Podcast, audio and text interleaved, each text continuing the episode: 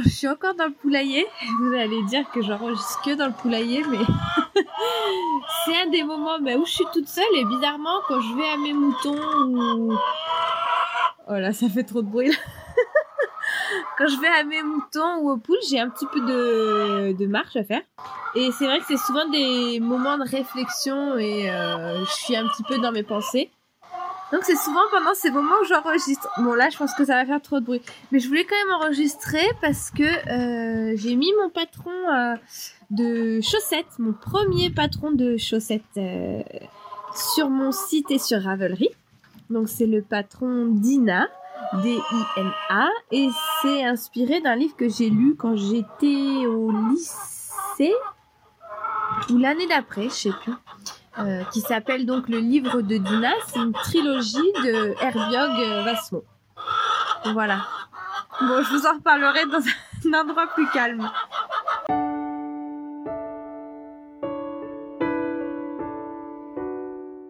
Ce que j'aime avec la vie que j'ai choisie, c'est que chaque jour, elle me laisse pas vraiment le choix. C'est très libérateur dans un certain sens de se dire euh, tous les jours, je dois me lever pour ouvrir les poules, les moutons, les cerfs. Alors bien sûr, je dis pas qu'on travaille sans réfléchir, mais il y a des tas de questions qui ne se posent plus parce que le choix a été fait dès le début. Et du coup, par exemple, hier, c'était dimanche après-midi et il faisait assez beau. Enfin, c'était nuageux, mais il faisait beau. La petite faisait la sieste. Et en fait, il y avait des tomates à gourmander, des bâches à mettre. On le, on le faisait et j'ai réfléchi à ce moment-là en me disant, mais on pourrait être... Euh, je sais pas, à la maison en train de regarder un film. Mais en fait, on se pose pas la question, c'est des choses qui doivent être faites et ça fait du bien d'être dehors par tous les temps. Là, par exemple, ce matin, j'ai été euh, soigner les pieds de mes agneaux parce qu'il y a des jours de pluie, donc c'est ça s'échauffe un petit peu entre les onglons. Donc euh, je, je leur mets euh, un petit produit qui évite que ça attaque trop la peau en fait. J'ai mis un joli bonnet en laine que j'ai tricoté et je me suis dit mais c'est ça quoi. C'est ça que j'aime et tous les jours de sortir dehors et surtout en ce moment le, je pense que la couleur verte, ça fait beaucoup de bien. Faudrait que je regarde d'ailleurs les, propriétés euh, entre guillemets connues de cette couleur parce que je suis sûre qu'elle apaise l'esprit, qu'elle euh, diminue l'angoisse et le stress. Et puis aussi, ce qu'il y a de très agréable dans cette vie, c'est hum, la simplicité des, choses de la vie et le rythme des saisons. Et moi, pour ma partie, c'est vraiment le, le contact avec euh, les animaux, la relation qu'on peut avoir donc qui est très différente d'un animal à l'autre. Par exemple, ma relation avec les poules n'est pas la même qu'avec mon troupeau de moutons, qui elle-même n'est pas la, même qu'avec mon chien de conduite de troupeau. Et tout ça, c'est très riche. Et, ce qu'il y a de très incroyable avec les animaux, c'est leur, euh, enfin du moins avec le Lopi, donc mon chien, qui m'aide à travailler avec les moutons. C'est que tous les jours, enfin tous les matins, quand je vais le chercher, quand je le détache, il a toujours la même humeur, il est toujours ravi de venir avec moi, il est peu importe qu'il fasse très chaud, qu'il pleuve, qu'il fasse froid, qui et ça ça prouve que ça apprend beaucoup. Et euh, c'est vrai que cette vie-là c'est parfois dur, je dis pas que c'est tous les jours facile, mais c'est vraiment très riche et d'une simplicité euh, incroyable. C'est un petit peu un petit peu imagé et puis un petit peu trop idyllique ce que je vous dis parce que c'est aussi euh, c'est aussi avoir une entreprise. Donc gérer une entreprise pour pouvoir euh, faire tourner l'entreprise et se dégager un salaire pour euh, vivre.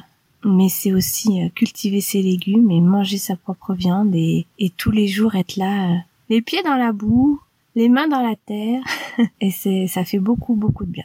Donc là il est midi il pleut encore ce qui est agréable aussi c'est de rentrer chez soi, d'aller faire à manger et de faire une petite pause.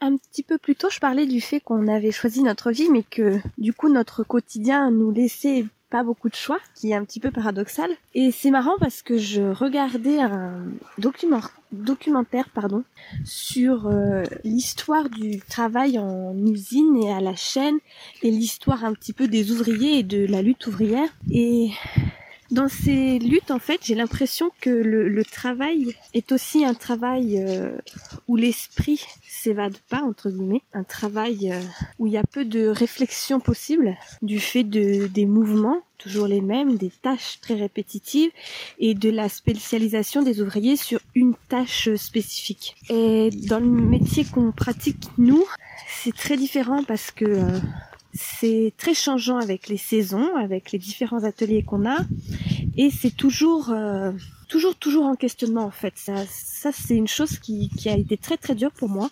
C'est que euh, au début en fait jamais rien n'est acquis.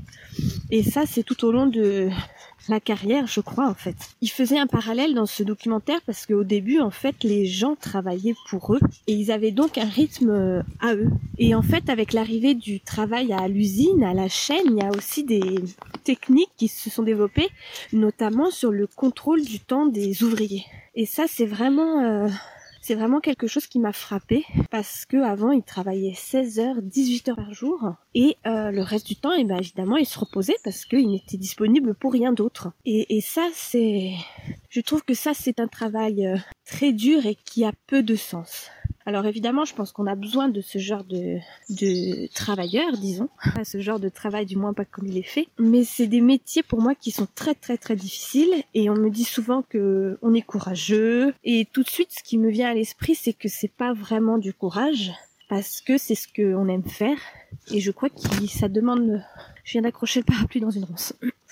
Et en fait, je crois que ce qui demande vraiment du courage, c'est de se lever tous les matins pour aller travailler pour euh, quelque chose qui nous plaît pas forcément, pour quelqu'un qui n'a pas forcément d'importance, pour une tâche qui n'a pas forcément de sens. Ça, pour moi, ça c'est du courage. Ça c'est des gens qui, depuis le matin, doivent lutter en fait, doivent se, se contraindre, se, se forcer à faire quelque chose. Et pour moi, ça c'est très dur. Mais dans nos vies, donc c'est vrai que au quotidien, on n'a pas beaucoup le choix. Enfin, si on va pas ouvrir les poules, elles vont pas sortir.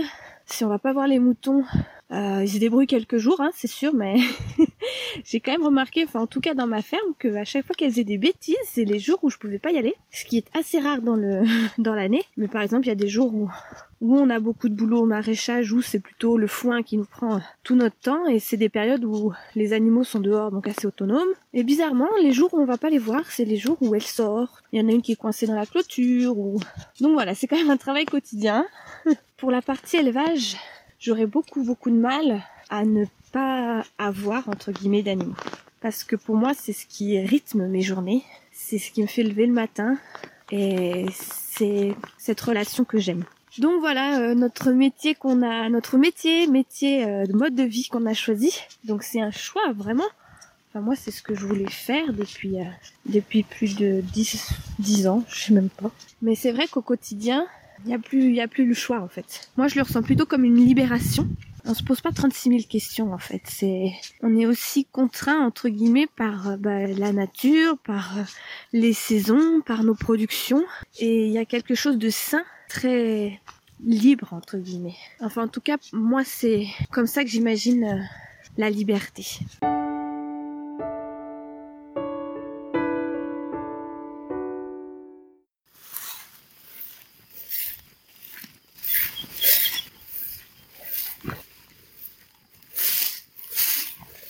J'ai été voir mes brebis dans un, coin d'un champ qu'on a, qu'on a réouvert récemment en fait. Et c'est très très joli. Alors c'est un coin assez humide. Et là ça commence à sécher. Et il y a un petit ruisseau d'un côté. Donc c'est le ruisseau qui sort de, de l'étang qui est à la ferme et qui traverse euh, qui traverse le petit vallon en bas de chez nous, le village et qui arrive jusqu'ici. Et en fait c'est euh, c'est un petit ruisseau qui est bordé d'aulnes et de saules. On a réouvert en coupant quelques saules et on a utilisé les branches pour faire une, une clôture naturelle en fait le long du ruisseau parce que c'est une grande grande parcelle, je crois qu'elle fait 12 hectares et donc on la on la recoupe en, en plus petits bouts pour que ce soit euh, mieux pâturé mieux entretenu, que ça facilite aussi euh, la recherche des brebis. Et donc c'est pas c'est pas la, la, prairie de rêve, mais quand même les brebis, enfin en tout cas les brebis limousines valorisent très bien cette parcelle. Donc il y a quand même beaucoup de joncs, euh, de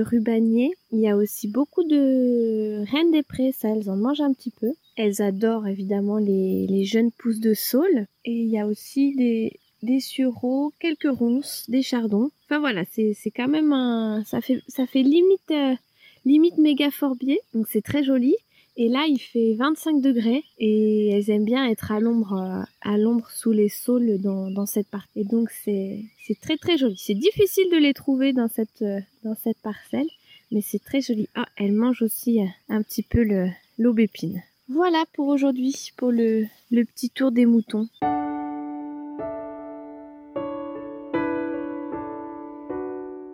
On a fini la matinée de boulot au maraîchage et là je suis dans la troisième petite serre et c'est en train d'arroser si vous entendez. Et il y a des courgettes, des salades, des tomates, il y a les aubergines, il y a les oignons blancs et c'est magnifique. Ça pousse à une vitesse folle à cette période. Avec le, le soleil, le temps chaud, l'arrosage. Et là on va se ramasser les premières patates nouvelles pour ce midi, quelques cosses de petits pois et on va déguster ça.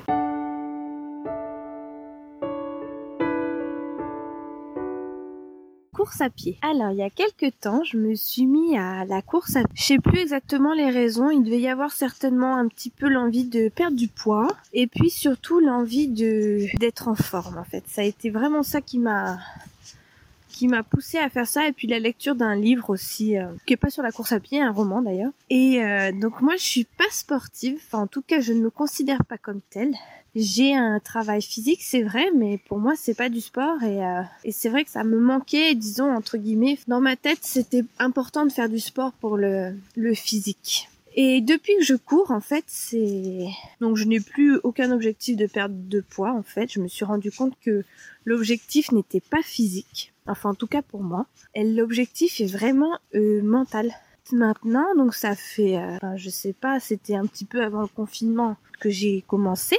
Donc je fais des petites courses dans les chemins autour de la ferme. Et pour une non sportive, ce que ça m'apporte, c'est euh, une liberté de mouvement. En fait, c'est très très très agréable d'enfiler ses baskets et de partir courir tout simplement. Il y a, y a rien d'autre quoi. C'est votre corps et et vos pieds il n'y a aucun matériel, aucun outil, c'est vous et, et le, le, la nature. Et ça c'est très simple comme activité. Enfin, et je disais donc que ça a été euh, plutôt un Maintenant, c'est plutôt un besoin mental que physique. Alors, il y a des fois où, bizarrement, je ressens l'envie d'aller courir et je me dis, oh, chouette, euh, je fais de la course à pied, je suis une coureuse. Euh, je me sens pas sportive. Par contre, ce que je ressens, c'est que ça me fait beaucoup de bien au, au cerveau, à l'esprit, je sais pas vraiment. Ça oxygène le, cerveau à 1000%, c'est incroyable. Et après une course, la journée se passe toujours euh, mieux. C'est très bizarre. Je pensais pas que ça allait me faire ça. Déjà, je pensais pas que j'allais m'y tenir parce que euh, j'ai plein plein d'autres choses à faire en fait. Je pensais pas que aller courir allait devenir une priorité, mais c'en est devenu une et j'adore vraiment ça. Et en fait, ce que je recherche avec cette euh, pratique sportive, c'est le moment où mon corps et mon cerveau sont dissociés.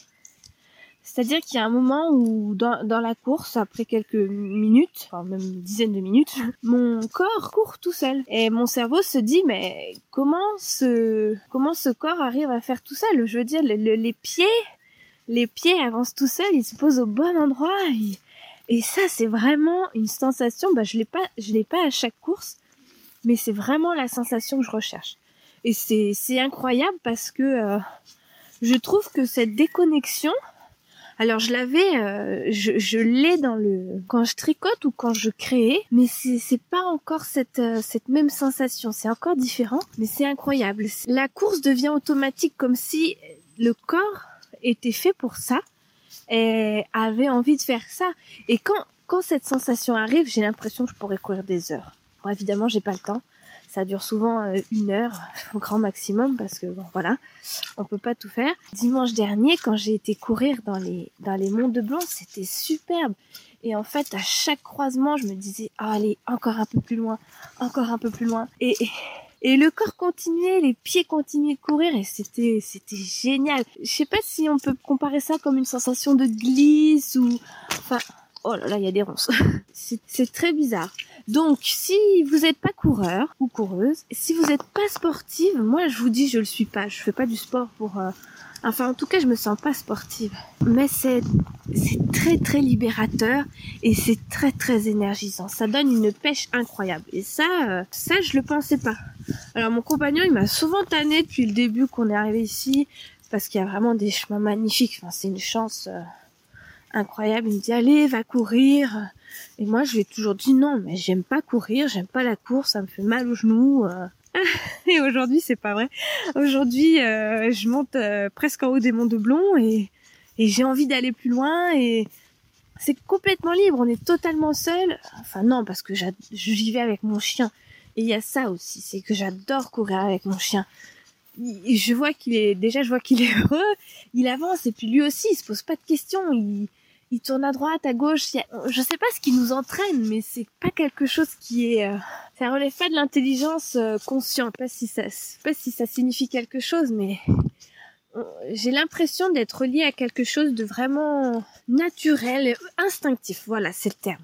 Instinctif. Au début, je me souviens pour me motiver. Oh là là. je me, je, me mettais des images dans la tête parce qu'au début, c'est quand même dur. Je courais pas très vite.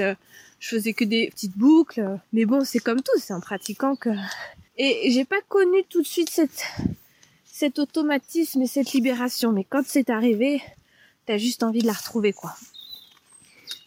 Donc au début, je, je me, je m'imaginais des, des images de coureurs. Alors par exemple, une scène assez célèbre dans Le Seigneur des Anneaux où euh, la communauté de l'anneau euh, court pour rattraper les deux hobbits euh, prisonniers quand Frodon et, et, Sam sont partis de leur côté aussi. Il y a une magnifique scène où on les voit courir dans des grands espaces et tout.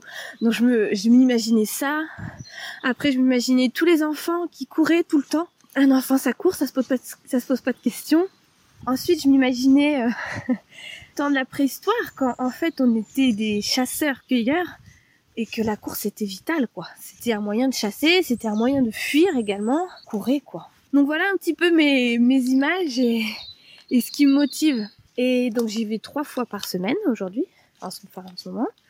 Et je fais entre 15 et 20 kilomètres. Pas énorme, mais bon, c'est, bien et vraiment je sens une, énergie nouvelle quoi. Et ça c'est ça m'a surpris. Alors j'espère que avec le déconfinement vous aurez envie d'aller si ce n'est courir au moins marcher euh, marcher sur les chemins, marcher dans les bois. C'est très je vous assure ça baisse euh, ça baisse le stress, ça diminue l'anxiété, surtout par euh, par cette saison où la couleur verte est dominante, pense que c'est bénéfique. Voilà ma petite histoire sur la course à pied. Donc j'essaierai de vous raconter d'autres courses que j'ai fait. Là, j'ai un autre un autre parcours en tête qui passe sur la cime des Monts de Blon, qui redescend. Enfin voilà, c'est quasiment du trail, incroyable. incroyable pour une non sportive. Allez, je vous laisse sur ces sur ces idées et sur cet encouragement à, faire du sport.